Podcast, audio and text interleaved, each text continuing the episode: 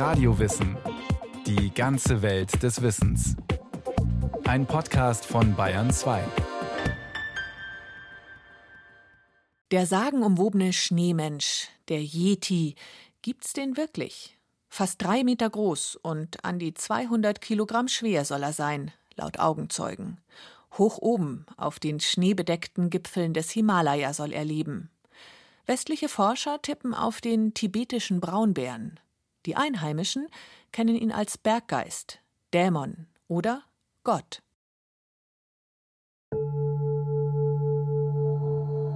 Einst lebte in Sichuan am Fuße des Dachs der Welt ein außergewöhnlich hässlicher Mandarin.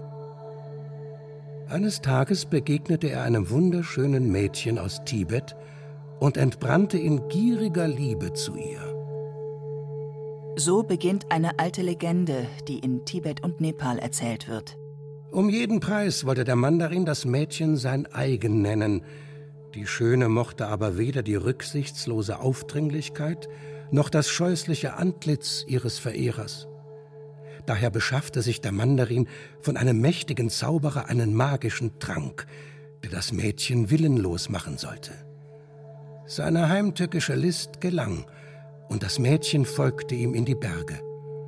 Dort fesselte der Mandarin sein Opfer und legte sich seiner Beute sicher schlafen. Des Nachts jedoch kam ein Langurenaffe des Wegs, löste heimlich die Fesseln und entführte das Mädchen zu seiner Höhle, ohne dass der schlummernde Mandarin davon etwas mitbekam. Neun Monate später gebar das Mädchen einen Sohn, vollkommen mit zotteligem Haar bedeckt. Er hatte keinen Schwanz und seine Füße zeigten nach hinten. Das war der erste Yeti.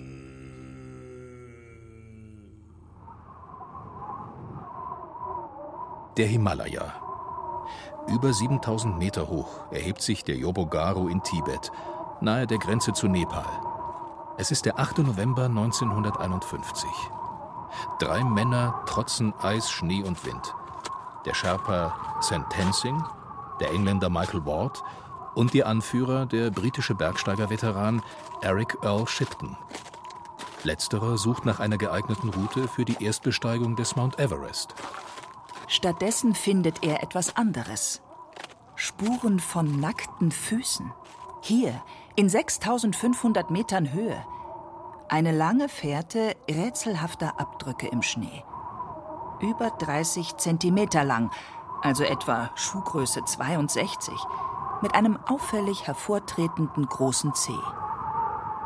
Shipton sieht solche Spuren nicht zum ersten Mal. Schon zwischen 1933 und 1935 hat er ähnliche entdeckt. Doch diesmal macht er Fotos.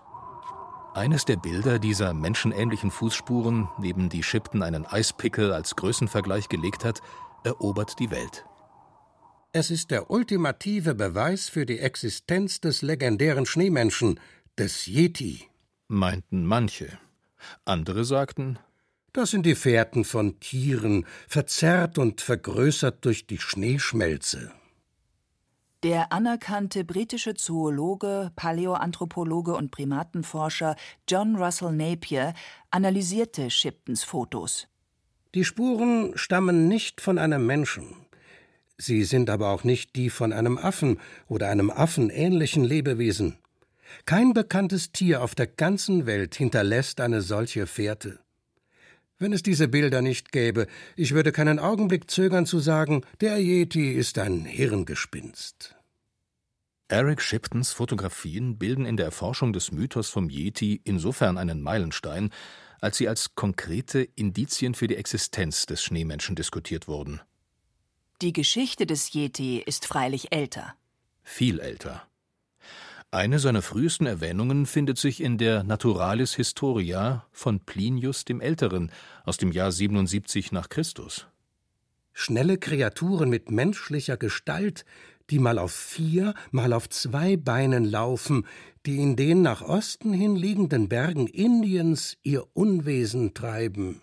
Allerdings schrieb Plinius in seinem enzyklopädischen Werk zur Naturkunde auch über gefiederte Pferde, Einhörner und Tiere, deren Blicke töten können. Elianus, seines Zeichens Hohepriester unter dem römischen Kaiser Septimus, berichtet um das Jahr 200 in seinen Tiergeschichten von satyrähnlichen Geschöpfen in den indischen Bergen, gewissermaßen Mischwesen aus Yak und Yeti. Zottig am ganzen Leibe, mit einem Pferdeschweif. Vernehmen Sie den Lärm der Jäger und das Bellen der Hunde, laufen sie unfassbar schnell auf die Bergeshöhen und kämpfen gegen ihre Verfolger, indem sie Steine auf sie hinunterwälzen. Der Mythos vom Yeti etabliert sich über die Jahrhunderte. In europäischen Medizinschriften des 18. Jahrhunderts etwa wird Yeti-Fleisch als wirksame Arznei gegen übelwollende Geister gepriesen. Mit der Ausbreitung vor allem des britischen Kolonialreichs häufen sich dann ab dem 19. Jahrhundert die Augenzeugenberichte der englischen Eroberer. Brian H. Hodgson, der erste britische Regierungsvertreter in Nepal, sagt 1832 aus, seine einheimischen Führer hätten auf einer Wanderung im Norden Nepals plötzlich die Flucht ergriffen. Sie hätten eine haarige, zweibeinige Kreatur erblickt. Hodgson gibt allerdings zu, dieses Wesen nicht mit eigenen Augen gesehen zu haben. Der Militärarzt Major Lawrence Austin Waddell berichtet 1889 erstmals von einer Yeti-Fußspur. Spätestens seitdem macht der Yeti immer wieder Schlagzeilen in der europäischen Presse. Dieses Lebewesen war vollkommen nackt, trotz der Eiseskälte schildert der Entdecker William Hugh Knight 1921 der Times seine Begegnung mit dem Schneemensch in den südlichen Ausläufern des Himalaya. Er begegnete aber weder einem mythischen Wesen noch einem Primaten oder Bären. Der Yeti entpuppte sich als hinduistischer Mönch, ein Sadhu, der sein Leben auf 5000 Metern Höhe der erleuchtenden Askese verschrieben hatte. Namaste, 1960 dann endlich das letztgültige Beweisstück. Kein geringerer als Sir Edmund Hillary persönlich, der erste Bezwinger des Mount Everest, brachte von einer Expedition ein Zeugnis mit, das alle Zweifler verstummen lassen sollte. Einen Yeti-Skalp. Der sich nach eingehender Untersuchung als das Fell einer Bergziege herausstellte. Dass sich der Yeti immer wieder entzieht, dass ihm so schwer auf die Schliche zu kommen ist, hat ihn von jeher auch zum Objekt der Begierde der Reichen und Mächtigen werden lassen. Alexander der Große hörte während seines Indienfeldzugs 326 v. Chr. von ihm. So etwas musste er haben. Kurzerhand befahl er den Einheimischen, einen für ihn zu fangen. Doch die lächelten nur müde und erklärten, der Yeti lebe in selbst für den makedonischen König unerreichbaren Höhen. Heinrich Himmler, der Reichsführer SS, gründete 1935 die Forschungsgemeinschaft Deutsches Ahnenerbe, die er mit anthropologischen Forschungen und archäologischen Expeditionen auf den Spuren der alten Arier bis in den Himalaya beauftragte. Nach der esoterischen sogenannten Weisheitslehre, der Himmler anhing, stammten die Vorfahren der nordischen Rasse unmittelbar vom Stern Aldebaran, und der Yeti war für ihn nichts anderes als ein kälteresistenter Super-Urgermane. Himmlers Gesandter, der Zoologe und SS-Sturmbannführer Ernst Schäfer, machte sich vor Ort kundig. Und wo er doch schon einmal da war, trat der damalige Warlord der Provinz Sichuan, General Liu Xian, an Schäfer heran. Lüfte das Geheimnis des Yeti und bring mir ein Pärchen der Schneemenschen für meinen zoologischen Garten. Ernst Schäfer fing General Liu Xiang keine Yetis und er fand auch nicht Himmlers Urahnen. Er gelangte zu der Überzeugung, die Identität des Yeti zoologisch aufgeklärt zu haben. Ursus tibetanus, der Tibetbär, auch asiatischer Schwarzbär genannt. Er bewohnt die Himalaya-Region und große Teile Südostasiens. Im Sommer lebt er in Höhenlagen von bis zu 3600 Metern, im Winter wandert er in tiefer gelegene Gebiete mit einer Höhe von maximal 1500 Meter. Also damit war nun wirklich niemandem gedient. Himmlers deutschem Ahnenerbe nicht und eigentlich auch sonst keinem. Und deshalb bat Eric Shipton, Ernst Schäfer 1938, seine Entdeckung doch bitte nicht der englischen Presse mitzuteilen. Das Geheimnis darf nicht gelüftet werden. Die geben mir sonst kein Geld für die nächste Everest-Expedition, verstehst du? Die Theorie vom Tibetbären setzte sich zunächst also nicht als Erklärung für den Yeti durch. In den darauf folgenden Jahren gibt es erst einmal keine weiteren Sichtungen des Yeti durch Europäer. Der Zweite Weltkrieg tobte. Man hatte Besseres zu tun. Befeuert durch Shiptons Yeti-Spurfotografien und die Ratlosigkeit des anerkannten Zoologen John Russell Napier erblühten derweil eine Reihe anderer Theorien. Der Yeti ist eine Kreuzung des steinzeitlichen Cro-Magnon-Menschen mit einem Eisbären. Absurd. Was die Leute da gesehen haben, das waren Orang-Utans. Orang-Utans? Die wohnen in tropischen Regenwäldern und nicht auf 6000 Metern Höhe. Yetis sind Angehörige der Reliktpopulation einer noch unbekannten Hominidenart. Fast alle schüttelten den Kopf oder lachten, als 1986 Bergsteigerlegende Reinhold Messner vor die Presse trat und verkündete: Ich habe einen Yeti gesehen. Bis zu Messners Yeti-Begegnung hatte der Schneemensch seine Freiheit und Wildheit schon lange eingebüßt. Er war zur Karikatur, zur aus Silikon und Kunstfell geformten Figur von Trashfilmen geworden und hatte diese Karriere bereits zugunsten von Zombies und Vampiren wieder aufgegeben. Doch Reinhold Messner meinte es ernst. Zwölf Jahre forschte er, wanderte 20.000 Kilometer durch Nepal, Tibet und Bhutan und legte sich auf die Lauer und kam zu dem Ergebnis, das schon Ernst Schäfer postuliert hatte. Der Yeti ist mit dem vom Aussterben bedrohten tibetischen Braunbären Ursus arctos pruinosus oder dem Tibetbären Ursus tibetanus identisch. Was die Wissenschaft bestätigte. Die Universität von Buffalo in den USA analysierte 2017 neun angebliche Yeti-Proben Haut, Haar, Knochen, Zähne und konnte acht davon dem asiatischen Schwarzbären, dem Himalaya-Braunbären und dem tibetischen Braunbären zuordnen. Probe Nummer 9 stammte von einem Hund. Diese Bären des Himalaya sind mit denen Nordamerikas und Europas relativ eng verwandt. Sie haben sich vor etwa 650.000 Jahren von der Stammlinie abgespalten. Vermutlich sind sie durch die Eismassen der damaligen Eiszeit isoliert worden. Und damit ist das Rätsel um den Yeti gelöst? Um einen Yeti vielleicht. Wie ein Yeti? Ein Bär mag durchaus ungefähr der Beschreibung eines Yetis entsprechen. Stehend zwischen 1,50 bis 2,50 Meter groß, 200 bis 400 Kilogramm schwer. Kein Schwanz. Sie bewegen sich, je nach Gelände, auf allen Vieren oder im aufrechten Gang fort. Die Füße sind 20 bis 43 Zentimeter lang und haben einen abgespreizten großen Zeh. Das Fell des Yeti ist lang und zottelig und changiert von rötlich-blond bis grau-braun. Das kräftige Gebiss weist zwei markante, hauerartige Eckzähne auf.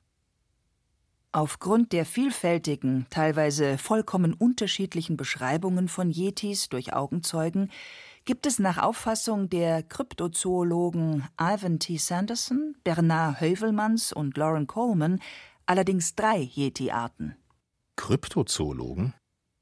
Die Kryptozoologie befasst sich mit Tieren, für deren Existenz es nur schwache und zweifelhafte Belege gibt, wie etwa Augenzeugenberichte, Fußspuren oder meist unscharfe Fotos.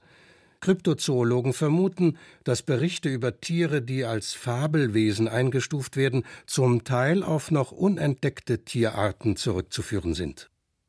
In ihre Forschung ob sie nun Drachen, Einhörner oder Yetis betrifft, bezieht die Kryptozoologie auch Legenden, Sagen, Mythologie oder Folklore mit ein. Hinsichtlich des Yeti unterscheidet sie folgende Arten. Erstens T. ima, den Pygmäen-Yeti, mit einer Körpergröße von bis zu 1,80 Meter. Zweitens Mäte, der bis 2,70 Meter misst. Und drittens Zute, der über vier Meter groß werden soll. Auch die Sherpa, das Volk, das traditionell die meisten Führer für westliche Expeditionen und Bergsteiger stellt, kennen diese drei Arten von Yetis. Den unheilverkündenden Telmar, der laut schreit und pfeift und damit Missgeschicke, Krankheiten oder gar den Tod herbeiruft. Miti, er raubt mit Vorliebe schöne junge Mädchen, um sich mit ihnen zu paaren. Und den viehtötenden Zute. Groß wie ein Bär reißt er das Vieh der Himalaya-Bewohner. Und das sind nur die Yetis der Sherpa. Allein in Nepal leben über 100 verschiedene ethnische Gruppen und Kasten. Fast alle haben wiederum eigene Geschichten von ihren Yetis. Beim Miti-Yeti sind übrigens auch die Frauen bzw. Weibchen sehr gefürchtet. Sie sollen so gewaltige Brüste besitzen, dass sie sie aufgrund ihres Gewichts über die Schultern werfen müssen. Angeblich sind ihre Brüste sogar lang genug, dass die Miti sie als Sitzkissen nutzen, auf denen sie, ihre Beute jagend, die Berge hinabrodeln. Nun ja, die Berichte der Sherpa sind doch recht zweifelhafter Natur. Das bemerkte schon John Russell Napier. Die Sherpas können nicht unterscheiden zwischen der Realität der wirklichen Welt und der Welt ihres mythologischen, religiösen Glaubens. Die Arroganz des aufgeklärten Westens, dessen wissenschaftliche Perspektive alleinige Gültigkeit beansprucht. Zugegeben. Aber Napier ist am Yeti als zoologisches Faktum interessiert. Aus heutiger Sicht könnte man sich Reinhold Messner anschließen, der meint, der Yeti sei ein Gemisch aus dem Tibetbären, Fantasie, Wunschdenken und Legende. Legenden, die sich aus der mythologisch und spirituell geprägten Weltsicht Nepals und Tibets speisen. Aber eben Legenden. Trotzdem, warum faszinieren sie uns derart? Vielleicht, weil Geschichten vom Yeti einfach spannend sind? Der Begriff der Sherpas Yete, der sowohl mit Mann in den Felsen als auch mit Tier in den Felsen übersetzt werden kann, ist von den Europäern als eine Sammelbezeichnung für viele verschiedene Vorstellungen, Glaubensinhalte und Mythen der Menschen des Himalaya eingesetzt worden. Rimp, Chemo, Barmando, der Kangchenzanga-Dämon. Kangchenzanga heißt der mit 8586 Metern dritthöchste Berg der Welt und statt eines Dämons bezeichnet er für das Volk der Limbu in Ostnepal und Westbhutan den Wohnsitz ihrer höchsten Gottheit, Yuma Samang, zu übersetzen mit Mutter Erde oder Großmutter. Die meisten Quellen über den Yeti finden sich neben den Sherpas jedoch beim Bergbauernvolk der Lepcha im östlichen Himalaya. Sie hängen heute der tibetisch-buddhistischen Glaubensrichtung an Davor gehörten sie zu einer schamanisch geprägten Religion namens Moon. Die Lepcha kennen den Yeti als den Berggeist Lomung oder als Chumung, den Schneegeist. Zugleich verehren sie ihn als den Gott der Jagd und Herrn allen Rotwilds. Das entspricht einer der ersten belegbaren gottähnlichen Ideen der Menschheit, wie bildliche Darstellungen altsteinzeitlicher Jäger nahelegen. Der Beschützer der Tierwelt, der die Macht hat, über Wohl und Weh der Jäger zu entscheiden. Ein Gott, wie er uns noch heute im hinduistischen Gott Shiva begegnet, dem als Pashupati, dem Herrn der Tiere, in Kathmandu eine der wichtigsten Tempelstätten des Hinduismus geweiht ist.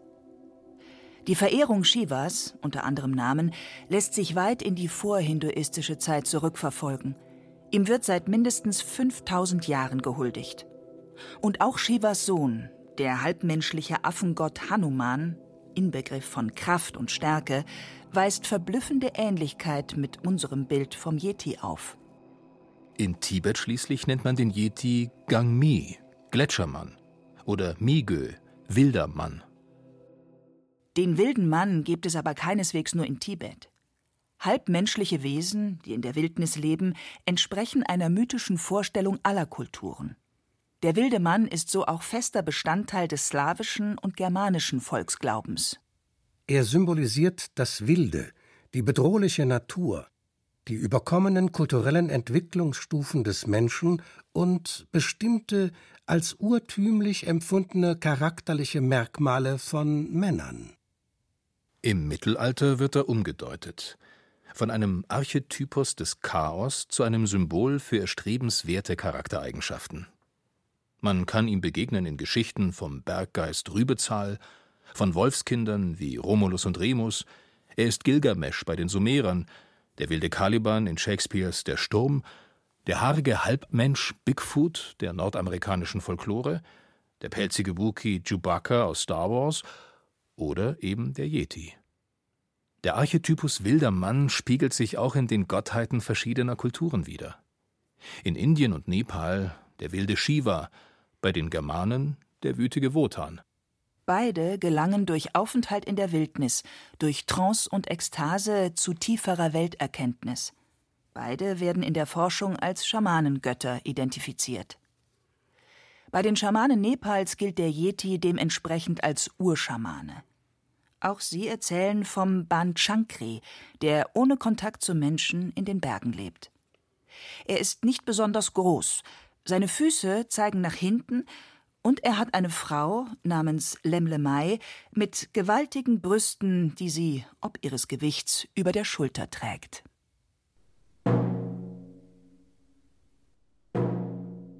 Der Ban Chankri entführt Kinder.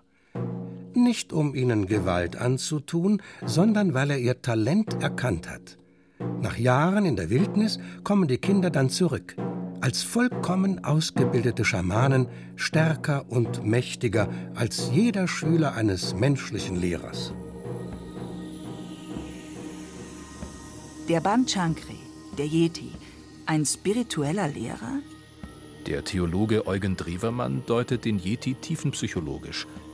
Im menschenähnlichen Affen würden wir das Heraufdämmern des menschlichen Bewusstseins sehen, eine Rückerinnerung in den Jahrmillionen der Evolution.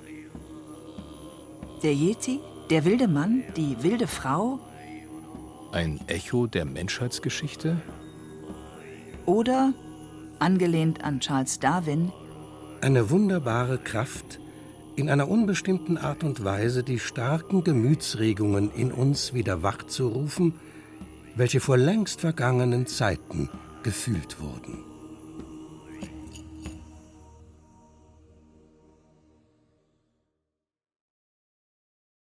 Das war Radio Wissen, ein Podcast von Bayern 2.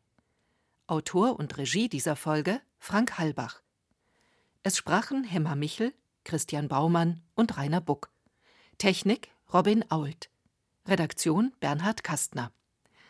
Wenn Sie keine Folge mehr verpassen wollen, abonnieren Sie Radio Wissen unter bayern2.de slash podcast und überall, wo es Podcasts gibt.